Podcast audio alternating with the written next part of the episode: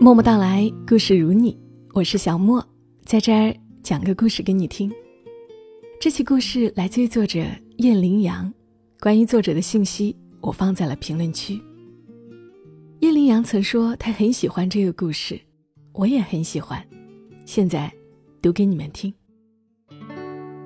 我和茉莉最初是网友，后来发展为线下的朋友。通常我们认为，名字漂亮的人。长相大多都很一般，但茉莉却是个例外。她的长相不说惊为天人，但令人挪不开眼睛，却是真的。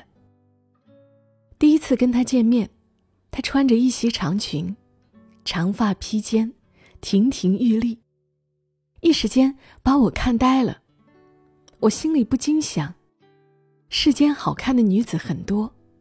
但这样好看，又浑身上下散发着亲和力的，实在少之又少。和茉莉见面不久后，他在 QQ 空间上上传了他和柴胡先生的婚纱照。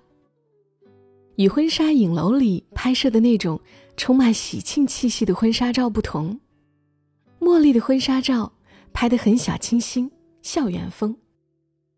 照片里的茉莉。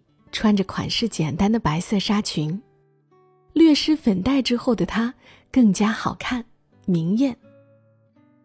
可站在她身边的柴胡先生就，说实话，那一刻我竟有一种鲜花插在了牛粪上之感。我暗想，俊男美女配，终究是少数，鲜花插在牛粪上也没什么不好，至少牛粪有营养啊。插在花瓶里，才有点遭殃。有些花瓶就外表好看，内里毫无内涵和营养。不管柴胡先生和茉莉的结合，在我们看来有多不般配，当事人自己觉得开心就好。结婚后的茉莉每天认真工作，努力生活，有时候养养花，做做烘焙，每天都快快乐乐的。不久后，他和柴胡先生的第一个孩子出生了，是个女孩子。感恩节那天，咕咕落地，我们一群人在群里起哄着，要给这个小天使起名字。茉莉最终拗不过围观群众的热情，给小孩子起名恩，有女儿是上天的恩赐，感恩生活等多重意思。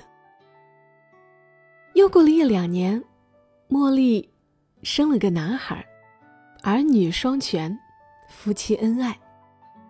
柴胡先生的事业如芝麻开花节节高，茉莉一时成为众人艳羡的对象。后来我实在忍不住好奇心，追问茉莉：“你和你的柴胡先生看起来那么不搭调，是怎么走在一块的呀？”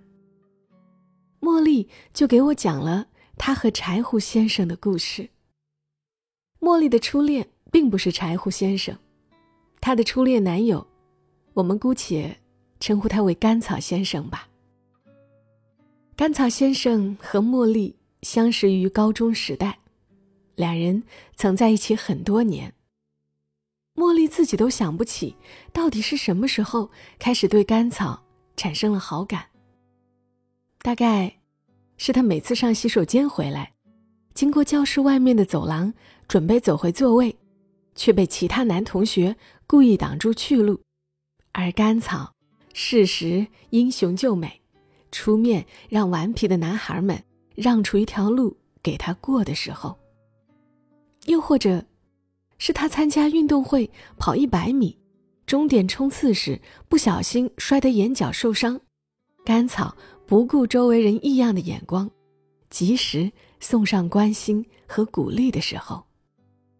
甘草长得帅，学习好，眼睛明亮，但个头不大，身形偏瘦，面色有点苍白。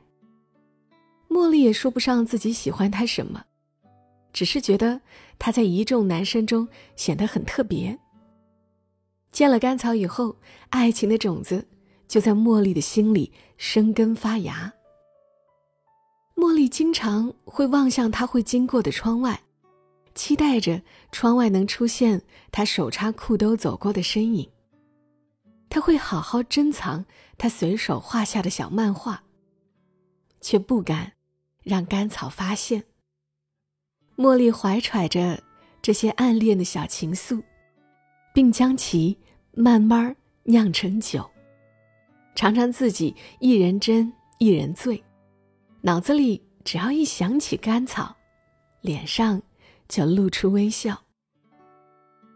暗恋的酒。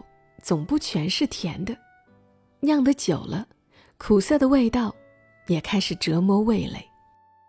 甘草和其他女生开玩笑，去小卖部买东西时帮他们带冰激凌，都能让茉莉的心海翻起苦浪。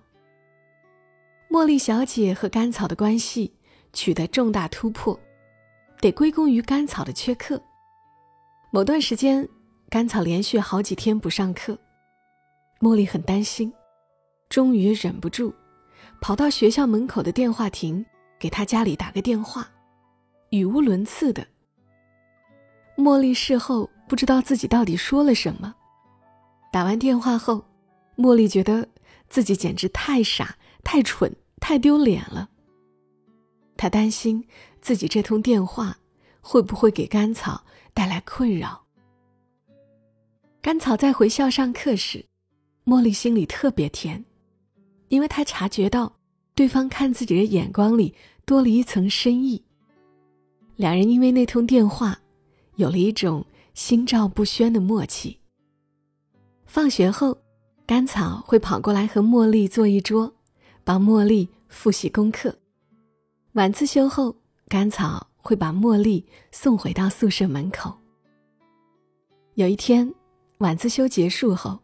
回宿舍的路上，甘草问茉莉：“你看了没？”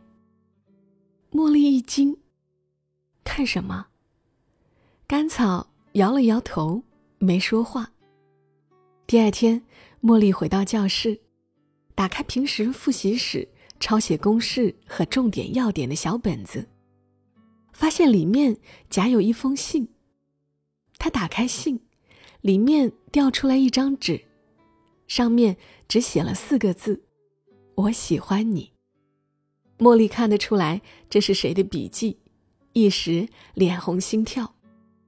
等甘草走过来陪她复习的时候，茉莉没头脑的来了一句：“我看了。”甘草低着头痴痴的笑，茉莉一拳打到他的胳膊上：“你笑什么呀？”甘草说：“我开心。”两个人在一起后的某天，茉莉不经意的提起小时候打预防针的事儿，说是打完针，医生会给她一种糖果吃，她甚是怀念那个糖果的味道。说着无心，听着有意，甘草默默记下了，并打算在六一节的时候给茉莉制造一份惊喜。放学后，甘草跑遍了附近的社区医院，捉住医生就问：“你们这里有没有那种打针后吃的糖果？”那些医生、护士以为他是恶作剧，没人搭理他。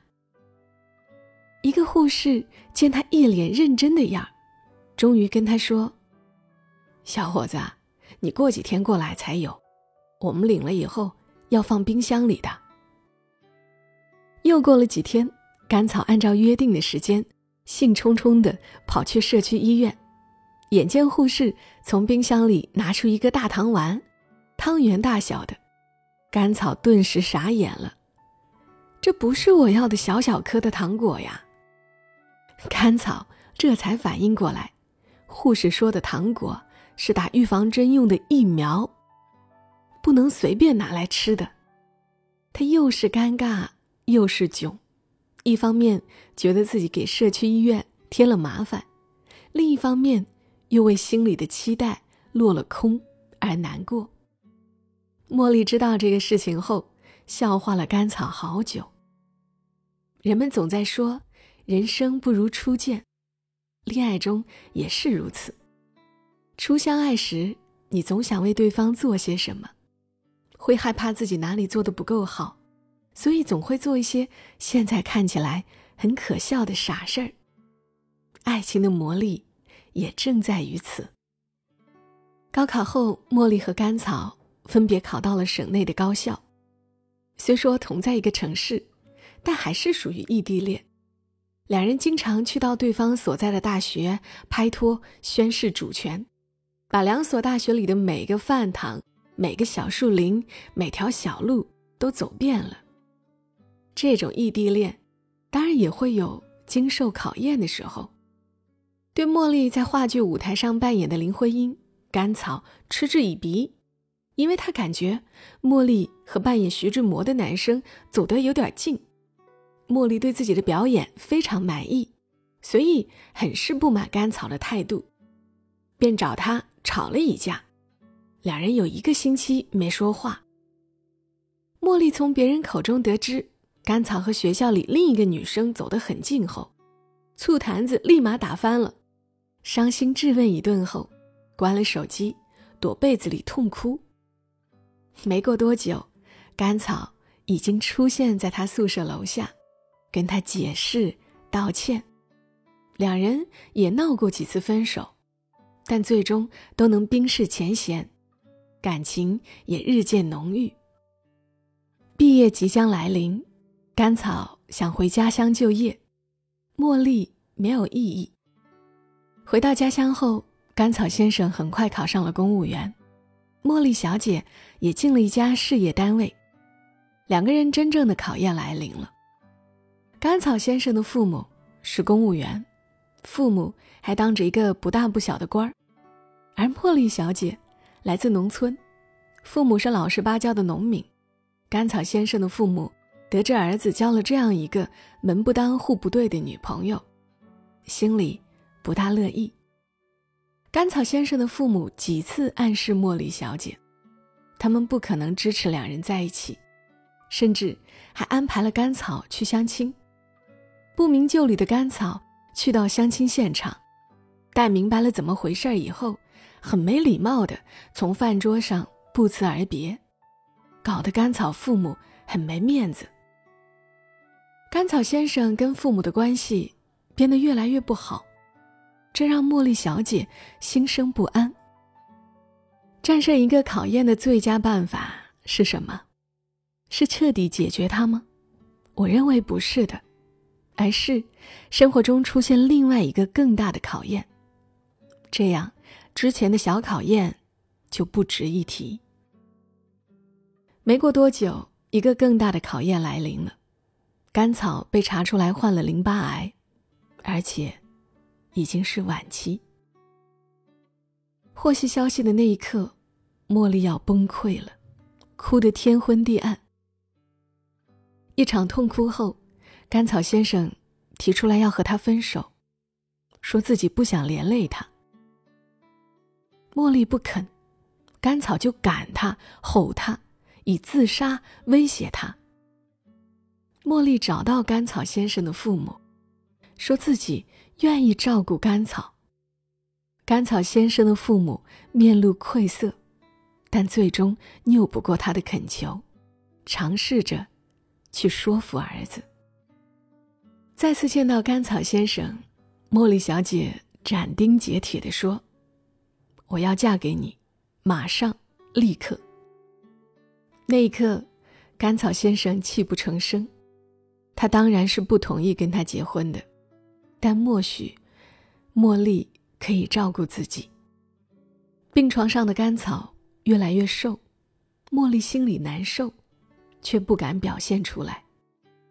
甘草身体状况还好的时候，茉莉带着他偷溜出医院，回到两人的母校散散步、晒晒太阳、逗逗流浪猫。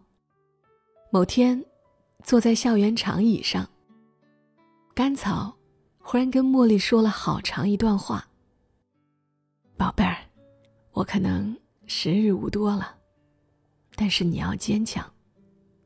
我知道。”春天你很容易感冒。以后，我没法陪你了，而你又生病了，怎么办？如果可以选择，我宁愿现在就去死，换你以后一生都不得癌症。我希望以后你能找到一个真正爱你的男人，然后跟他生两个孩子，开开心心活到老。还没等他说完，茉莉的眼泪已经决了堤，她带着哭腔跟甘草说。不要说了，你不要再说了。心里，却希望他能一直这样，和他唠叨下去。他紧紧的抱着甘草，像是小孩担心手里的冰激凌马上会化掉。为了能让他痊愈，茉莉四处去找偏方，甚至曾只身跑去一个村子里找所谓的神医，找中药。他未必不知道。那些奇奇怪怪的药草对治疗淋巴癌没什么效果，但他总想试一试。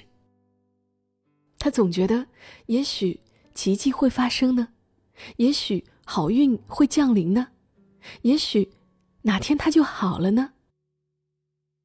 他当然没有等来奇迹，甘草先生的身体越来越虚弱，最后昏迷的时间占了绝大多数。那段时间，他几乎吃住都在医院，每天晚上躺在他病床前，握着他的手入眠。遗憾的是，甘草越来越无法感知到他的存在，感知外界。一次昏迷三天后，他被医生宣布脑死亡。茉莉没有哭，她的眼泪已经在甘草患病这段时间流干了。他甚至为甘草感到庆幸，他终于解脱了，不必带着这沉重的肉身飞往天国。甘草先生去世后，茉莉小姐过了好一段魂不守舍的日子，半年不知肉味。每到周末和节假日，他都独自来到当年曾和甘草一起走过的地方，坐在当年他们两人一起坐过的石头、长椅、草地上。闭着眼睛想他，想甘草时，他会流泪；更多的时候，他会微笑。柴胡先生是什么时候出现的呢？是在甘草先生走了五年以后。这五年里，茉莉小姐的父母不知道多少次劝她放下甘草先生，开启自己的新生活。茉莉嘴上应着。心墙却越筑越高。父母逼着她去相亲，她也去。相亲对象问她有没有谈过恋爱，她就把自己和甘草先生的故事简略的讲给对方听。有的男人听了，会扼腕叹息一阵，劝他节哀，随后顾左右而言他。有的男人听了，则不置可否，但从此。消失不见。对这一切，茉莉小姐并不在意，她觉得自己就这样怀抱着与甘草先生共同的回忆，慢慢老去，也挺好。不必非要找什么人生伴侣的。慢慢的，茉莉小姐也开始抗拒相亲，她觉得相亲纯粹是在浪费自己和别人的时间。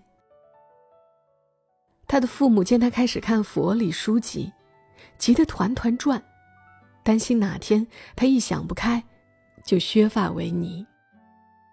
某日，茉莉小姐的母亲央求她去相最后一次亲。茉莉小姐懒懒地说不愿意去。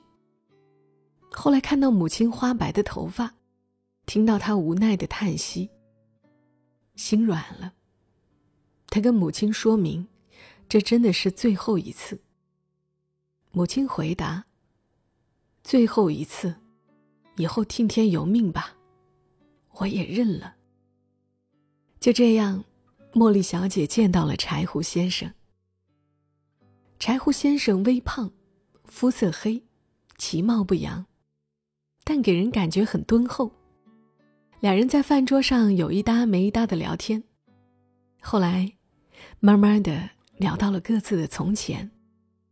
柴胡先生说，他之前有过一个女朋友，后来得了红斑狼疮。他卖了房子给他治病，但最终还是没能挽回他的生命。还没等听完，茉莉小姐就开始哭，哭的妆都花了，哭的柴胡先生不知所措。哭完，他开始笑，然后给柴胡先生讲了自己和甘草先生的故事。这回，换柴胡先生开始哽咽。他像是终于遇到知己似的，站起来，敬茉莉的酒。茉莉接过来，一饮而尽。就这样，两个人边喝酒，边流着眼泪冲对方傻笑。到后来，两人只是一杯，一杯，给对方斟酒喝，谁都没有再说多余的话。但茉莉小姐头一次感受到了一种。只有他懂我的心境。就这样，茉莉小姐和柴胡先生在一起了。在一起几年，两个人的感情谈不上多轰轰烈烈，却稳固得很。茉莉小姐明白，这种稳固的背后，是有两颗善良的心作合。这一点点善良和懂得，可以让两个人走很久很久的了。柴胡先生在工作上，不管承受了多大的压力，都不会把负面情绪带回家。一回到家里，他就帮着做家务、照顾小孩。茉莉小姐若是身体有恙，他会很紧张，非拉着她去医院查看。茉莉小姐产后头痛，他每天睡前帮她按摩太阳穴，一天不落。茉莉小姐说。也许是因为我们都经历过看着一个年轻的生命从自己身边消失的痛苦，所以我们非常珍惜现在的时光。这段幸福像是捡来的。也许，真正的幸福，就是爱得毫不费力吧。人生本来就已经够苦了，生活还在继续。茉莉小姐和柴胡先生，依然过着平淡如水的生活。但我知道，他们幸福着，这就够了。生活中有太多关于妈宝男女、出轨、婆媳、相爱相杀、充满算计、狡诈、欺骗、傲慢的感情故事，所以我真心喜欢茉莉小姐和柴胡先生的这个故事。这多好啊！真的很好。人就是要保持善良的活着，因为我们最终都是被善良的力量救赎和治愈的。